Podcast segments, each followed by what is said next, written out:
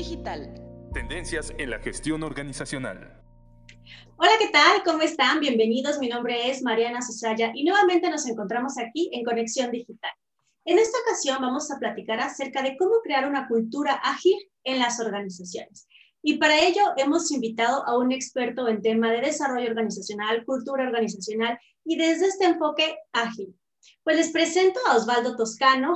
Él es doctorando en Historia por la Universidad Francisco Marroquín en Guatemala, articulista sobre economía, política, negocios en revista Líderes en Ecuador, Plan 5 también en Ecuador y Portafolio Colombia fundador de Business Coaching School y cuenta con un diplomado en acceso a mercados internacionales UTE. También es consultor de UDLAB Consultores, donde funge también como coordinador de un diplomado enfocado a cultura organizacional. Bienvenido, Osvaldo, ¿cómo estás? Gracias, mi querida Mariana. Muy bien, muy bien. Este, has planteado este tema que es súper interesante.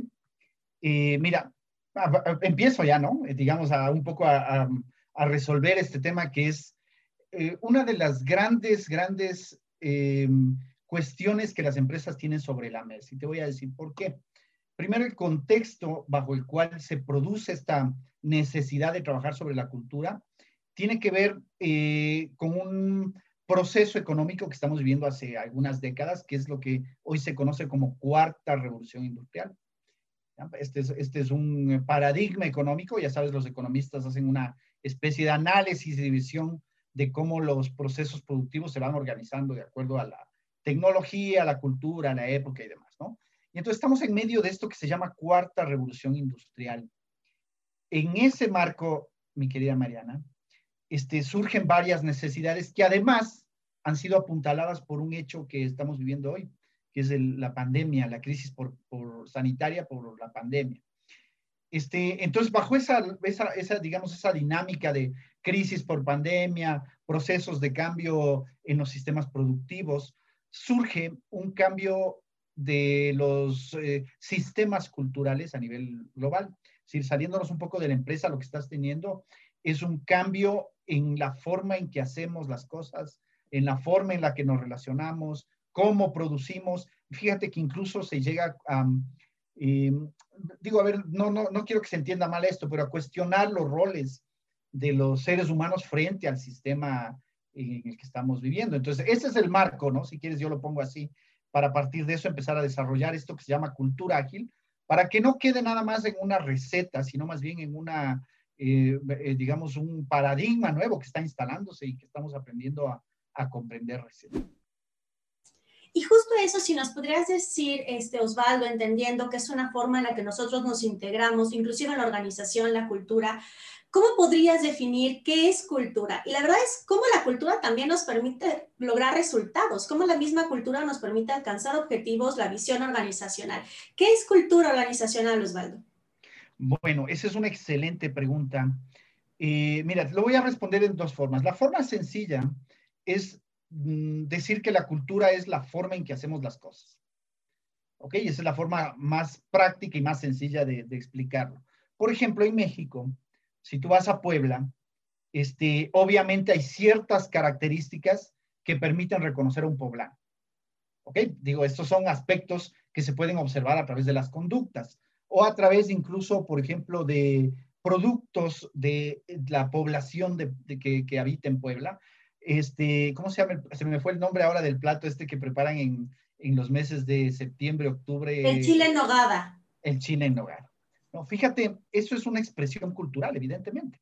Es decir, no solo es el plato, porque esa, es la parte física, sino lo que hay detrás, qué, qué simbolismo tiene, qué significado tiene, este, qué produce, ¿no? Qué tipo de sensaciones, más allá de las sensaciones evidentemente gustativas, qué tipo de sensaciones produce. Ese es un producto que es fruto de la cultura, ¿ok? Es decir, la cultura poblana. Y si nos vamos, no sé, a Querétaro, encontraremos igual este, símbolos y expresiones en el, mundo culinario también o en otros aspectos. Y si queremos hacer un análisis de la cultura mexicana, igual, ¿no? Digamos, yo estoy seguro que este, tú, Mariana, si estás en Rusia, puedes reconocer a un, a un mexicano, digamos, a dos kilómetros a la distancia, viendo lo que hace o eh, escuchando la forma en que habla.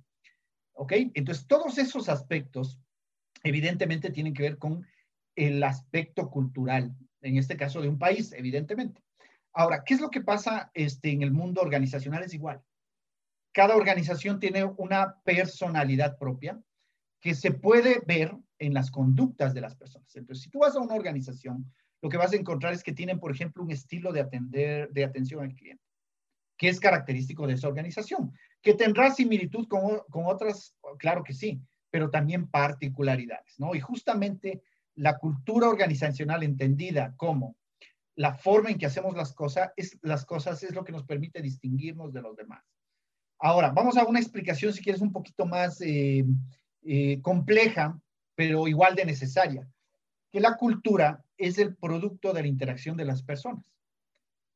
Porque a veces, y fíjate que en, el ámbito que nosotros estamos, que es el de desarrollo organizacional, entonces se cree que la cultura es una cosa que se puede programar, se puede colocar en un papel, se puede, este, digamos, pensar desde arriba hacia abajo.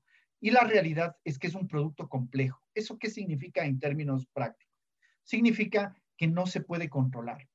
¿Por qué? Porque es fruto de la acción humana, más más no fruto del control de alguien. ¿De acuerdo? Entonces, esa diferenciación te permite entender que el desarrollo de cultura organizacional es un proceso complejo.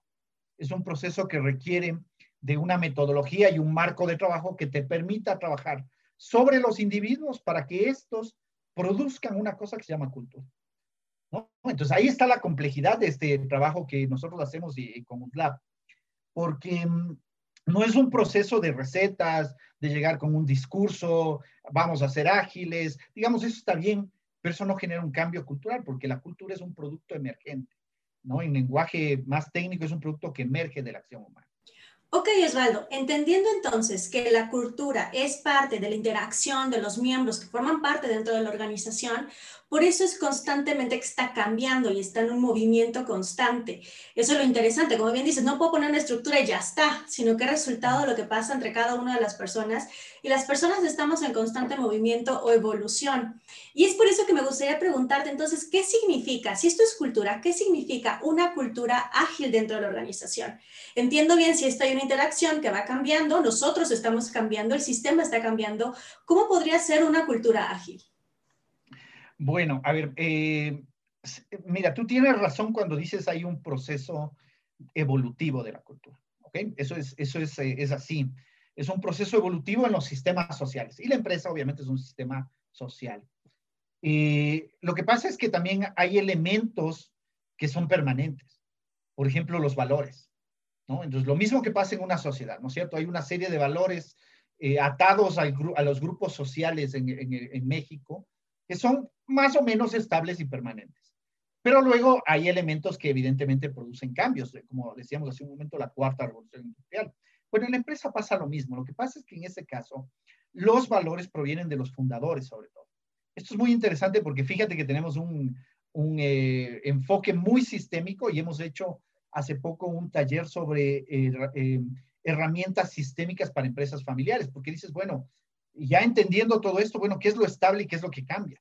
Bueno, lo estable desde la lógica sistémica son los valores de los fundadores, independiente de que los fundadores sigan en la empresa o no. ¿Ok? Es decir, independiente de que el fundador siga siendo parte de la organización o no, esos valores se trasladaron al sistema empresarial de alguna manera, sobre todo a través de conductas, principios corporativos, normas y demás. Entonces, ¿qué es una cultura ágil? Eh, porque no, ya entendemos que no se trata de cambiar toda la cultura, eso, no es, eso es lo más, eh, se puede decir, eh, equivocado e improductivo que existe, ¿ok? Tratar de cambiar una cultura, porque ya vemos que hay elementos que son permanentes, no hay manera de cambiarlos, porque habría que cambiar a los fundadores, la historia de la organización, este, habría que cambiar la industria en la que están y demás. Mira, el término ágil es un término que proviene del mundo de la tecnología. Eh, para no hacer larga la historia, este, un grupo de programadores hace algunas décadas decidieron cambiar el enfoque del software, del diseño de software. Pasaron del diseño, mm, eh, digamos, basado en la, eh, vamos a decirlo así, en los detalles ¿no? y en la planificación excesiva, a un modelo de aprendamos en el camino.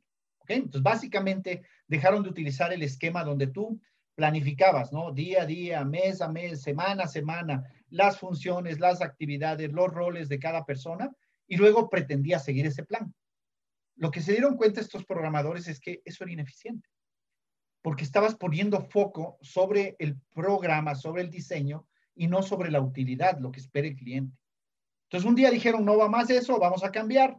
Y ahora el enfoque es no a seguir un plan, sino a cumplir con el objetivo que persigue el cliente y diseñaron esto que se llama el enfoque ágil. Eh, luego se trasladó a otras áreas de la empresa, pero el enfoque ágil básicamente, si quieres que te lo ponga en términos prácticos, significa aprendamos en el camino.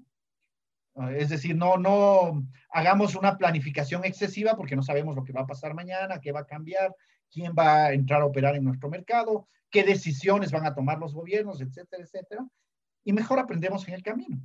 Entonces, una organización que tenga cultura ágil, lo que hace es aprender o estar abierta al aprendizaje y aprender a, cambiar y aprender eh, lo más rápido posible, ¿no? Es, esto es algo que ya decía el señor Peter, eh, este, bueno, Peter Drucker también, que es uno de los grandes pensadores de esto. Senge.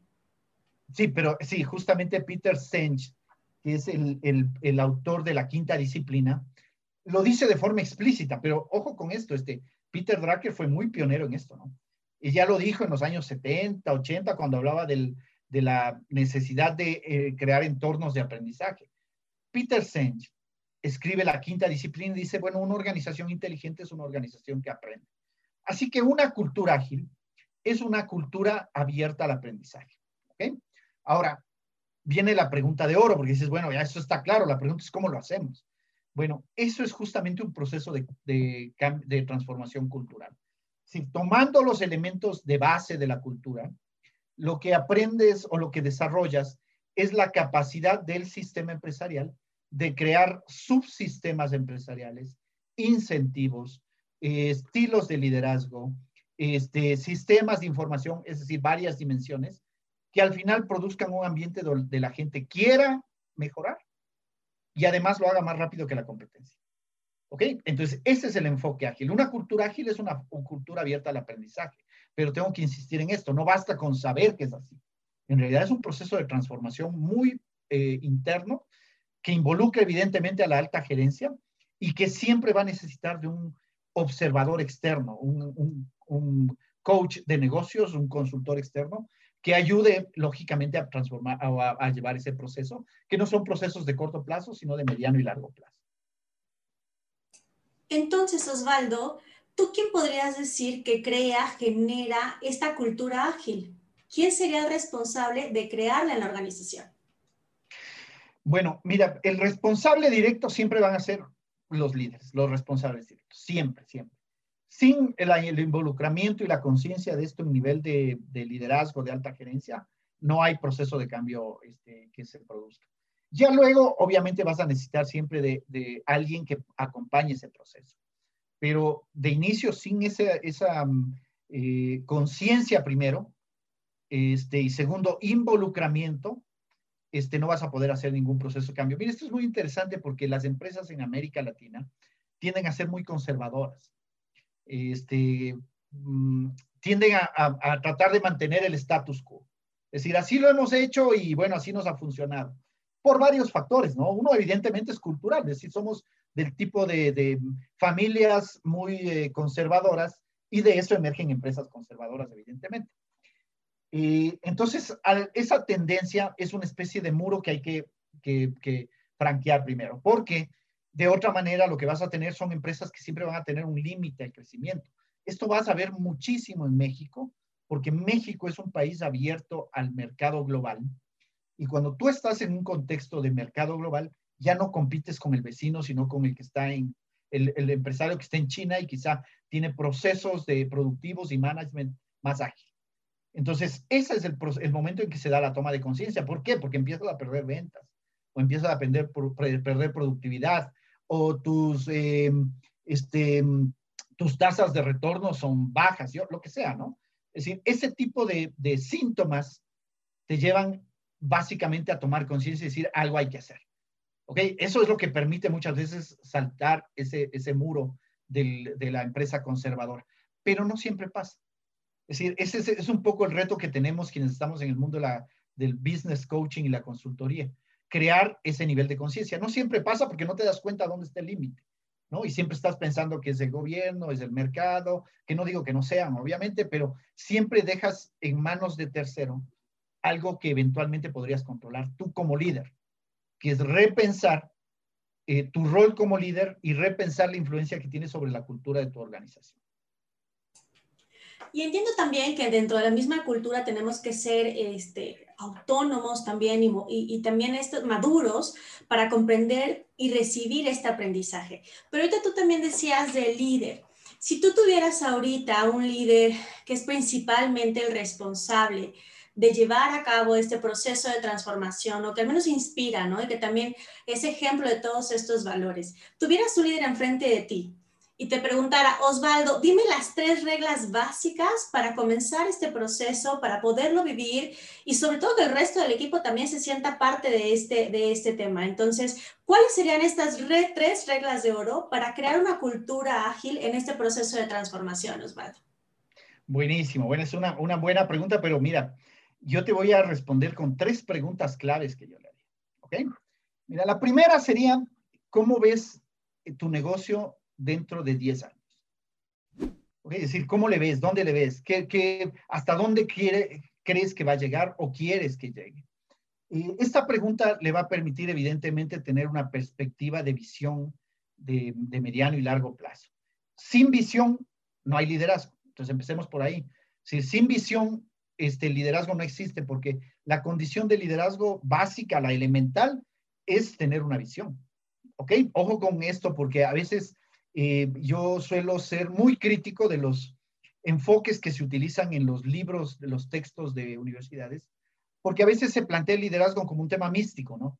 Entonces, ah, pero hay que tener una visión tipo Steve Jobs. No, no, no se trata de eso. En tu negocio, ¿cómo le ves a tu negocio? ¿Dónde quieres llegar con tu negocio? ¿En qué mercados vas a estar? este, eh, vas a liderar, quieres, de, qué forma vas a liderar el mercado donde tú operas, etcétera. ¿Okay? Entonces, esa pregunta clave para poder tener una perspectiva en cuanto al negocio. La segunda pregunta, fíjate que es muy interesante. El 80% de las empresas en América Latina son de origen familiar. ¿Ok? Y entonces, mi querida Mariana, cuando tú tienes una empresa de origen familiar, el aspecto cultural, obvio, es uno de los activos más importantes. ¿ok? Porque puede limitarte o puede potenciarte, ¿ok? Puedes tener una cultura muy restrictiva, conservadora, de control, que hasta ahí va a crecer tu empresa. O puedes romper el esquema, eh, digamos, de cultura familiar y empezar a construir una cultura organizacional independiente, ¿ok? Entonces, esta pregunta que te voy a decir es clave. ¿Quién va a liderar tu negocio en el futuro?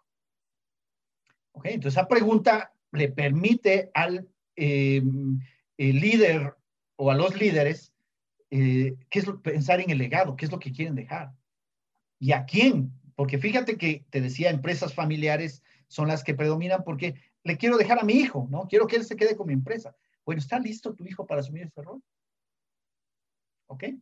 Entonces, estas preguntas son las que hacen que el sistema empresarial empiece a tomar eh, un rumbo, digamos, lo que se llama un, eh, un rumbo más profesional, una empresa profesional, donde se genera todos estos elementos que son bastante comunes en las empresas este, que han traspasado el nivel familiar, por ejemplo, como las buenas prácticas de gobierno corporativo o los protocolos familiares. ¿Ok? O por último, profesionalizar la, gestión administrativa de la empresa. Sin esa pregunta clave, el resto, digamos, puede eh, tomar cualquier rumbo. ¿no? Entonces, una pregunta importantísima a quién o a quién quieres dejarle tu negocio en el futuro, quién va a liderar tu negocio en el futuro, qué características tiene, qué es lo que debería lograr. ¿Ok? Y viene la tercera pregunta. Fíjate, esta es mm, una pregunta que no puedes dejar fuera, que es básicamente, ¿qué tienes que hacer tú o qué tienen que hacer ustedes como líderes hoy para que lo que acaban de responder con las dos preguntas anteriores se dé? Es decir, ¿qué tienen que hacer hoy porque es obvio que acabo de plantear una visión de mediano y largo plazo, acabo de definir además un rol que es clave, que es el rol del líder futuro, pero además ahora tengo que hacer un plan de acción. ¿Qué tengo que hacer? Entonces, esas tres preguntas claves te ayudan a apuntalar los objetivos que persigues y el tipo de cultura que deberías empezar a construir. no hay una, si bien podemos decir, mira, hay una cultura ágil que más o menos ya hemos explicado, no es una receta, ¿no? Porque no es lo mismo una cultura ágil, por ejemplo, en, el sector automotriz, que una cultura ágil en el sector este, de servicios como el que yo estoy. Si no es igual, porque cambian muchos aspectos de, de, procesos, de estilos de relación, de estilos de liderazgo y demás. Entonces, todo esto es situacional, todo esto depende de la organización y las respuestas solo pueden venir de adentro. Muchas gracias, Osvaldo. Creo que estas tres preguntas, sí, si no son reglas de oro, son tres preguntas de oro que abren un gran camino, ¿no? Y muchas otras posibilidades. Y justo como lo decías, muchas empresas que son familiares no nos preguntamos eso, no se hace esta pregunta. Inclusive tal vez la familia, el hijo, el sobrino ni tan siquiera quiere o no le gusta, ¿no? Entonces, entendiendo el mercado, la situación familiar, hacia dónde nos vemos y profesionalizamos eso. Y precisamente en ese punto, eh, a lo mejor este líder o la misma organización vive procesos en los que las cosas no salen como quisieran, ¿no? O sea, en este proceso en el que me estoy visualizando en 10 años, planteo qué voy a hacer hoy, pero voy avanzando y no es como yo quisiera. Tal vez ya reconozco cómo quiero ser recordado, cómo mi legado va a sobrevivir, pero tal vez las cosas son, no, yo no quiero mamá, no quiero papá, o no encuentro quien siga estos pasos. ¿Qué consejo les podrías dar cuando las cosas no salen, Osvaldo, como nosotros creemos que van a salir? En este adaptarnos, en este adoptar una flexibilidad, porque hoy precisamente justo nos lo está requiriendo. Necesitamos cambiar, ser flexibles, aprender rápidamente, responder, transformarnos. Y no, tal vez eh, nos encontramos de repente en el, no, no voy por el camino, no están pasando como yo creí que debería de pasar. ¿Qué consejo les podrías dar a estos líderes de negocio? Sí, mire, el único consejo posible, pero el único consejo posible es trabajen sobre lo que controlan.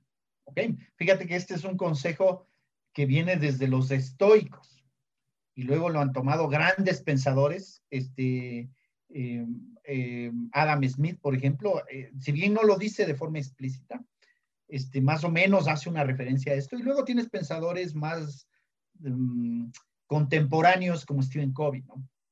Pero es un pensamiento evidentemente estoico que dice, hay cosas que no puedes controlar y hay otras que sí puedes controlar. Si tú pones foco sobre lo que no puedes controlar, te vas a desgastar, como es obvio, porque no lo puedes cambiar. Mientras que si haces foco sobre lo que está en tus manos, eh, quizá tengas una posición un poco más proactiva. Entonces, vamos a tu pregunta. Tú dices, eh, yo planteo una visión y una visión no se va a lograr. Ojo con esto, ¿ya? Hay dos tipos de visiones. La visión operativa es una visión más tradicional este, esa que dice, bueno, nos vemos en cinco años de esta manera, eh, es un planteamiento, un ideal, es un ideal que queremos alcanzar, ¿de acuerdo? No es algo, evidentemente, que eh, eh, estemos en posibilidad de controlar totalmente, porque si no, no existirían ya los fracasos empresariales, ¿no? Eso es así de sencillo. Mientras que si tú tienes una visión compartida, que es la que primero construimos nosotros, esa es una ideología que persigues. Entonces, voy, a poner un ejemplo de, esta visión compartida, ¿no? Si tú dices, fíjate lo que nosotros tenemos como visión compartida en Business Coaching School. Acompañamos a las personas hacia la cuarta, a las personas y empresas hacia la cuarta revolución industrial. Es un ideal, te das cuenta, es una ideología que guía todo lo que hacemos. ¿Ok? Entonces esa no la vas a alcanzar de forma explícita porque es evidente que es un ideal al cual apuntas con todo lo que haces. Entonces, entendiendo esto, lo más probable, pero lo digo esto con la mayor sinceridad posible, es que tu visión estratégica, tu visión operativa, no se alcance como la planteaste tú. ¿Por qué? Porque no controlas todas las variables. No controlas el mercado, no controlas a tu competencia. Es más, ni siquiera controlas las decisiones que puedan tomar tus clientes o tus colaboradores. Entonces, vamos a lo estoico de esto. ¿Qué controlas de todo eso? Tu capacidad de aprender. Básicamente lo que controlas de todo ese proceso es la capacidad que tengas de aprender en el camino qué sí funciona y qué no, y qué te acerca al ideal y qué te acerca a tu visión operativa. ¿Ok? Entonces, no, no, es, de eso se trata la cultura ágil, básicamente, ¿no? Es decir, no eh, creer que porque se plantea en un plan estratégico, eso es lo que se va a hacer, o en un plan operativo, no necesariamente es así. ¿Ok? Lo único que puedes controlar de todo eso es el aprendizaje. Muchas gracias Osvaldo y la verdad nos deja reflexionando porque justo es eso, yo sí puedo controlar mi postura ante algo, cómo aprendo de esta situación o de esta experiencia. Y por eso mencionaba hace un momento, inclusive requerimos equipos mucho más maduros que hagan ese ejercicio de conciencia, ¿no? ¿Qué pasó? ¿Qué aprendí? Y esto me permite seguir avanzando, ¿no? O, entender qué es lo que sucedió. Pues muchísimas gracias Osvaldo por, este tiempo, por esta entrevista. La verdad es que fue muy interesante todo lo que nos has compartido. No sé si quisieras dar algún último mensaje. No, eh, mira, simplemente em, eh, yo suelo hacer esta reflexión en relación a la crisis por pandemia. Yo digo, hay una crisis, más allá del origen, evidentemente, eh, que está en análisis y todo lo demás, que tiene que ver con un aspecto más de orden biológico, hay un tema cultural de fondo que es el que hay que pensar. Estamos en una especie de bisagra entre mm, un paradigma este, de todo, ¿no? Un paradigma globalizante eh, que está caducando y uno que está empezando.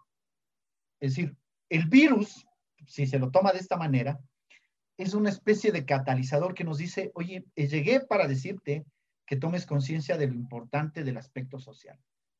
¿Y cómo lo hice? Aislándote, para que te des cuenta que el aspecto social es básicamente lo que permite que el ser humano se construya como tal. ¿no? Ok, entonces yo digo, vamos a tomarlo de esa manera. Eso es lo que podemos controlar. Yo no puedo controlar el virus, obviamente. Pero sí puedo controlar el proceso de aprendizaje de lo que me está sucediendo. Y las empresas tienen que, a partir de eso, tomar conciencia que el aspecto social, entendido como las interrelaciones y los individuos, sus proyectos de vida, sus valores, su historia familiar, etcétera, etcétera, ya no son elementos marginales, no son elementos que hay que dejarles ahí a un lado este, para cuando eh, tengamos un poco de tiempo. No, no, es lo que produce valor.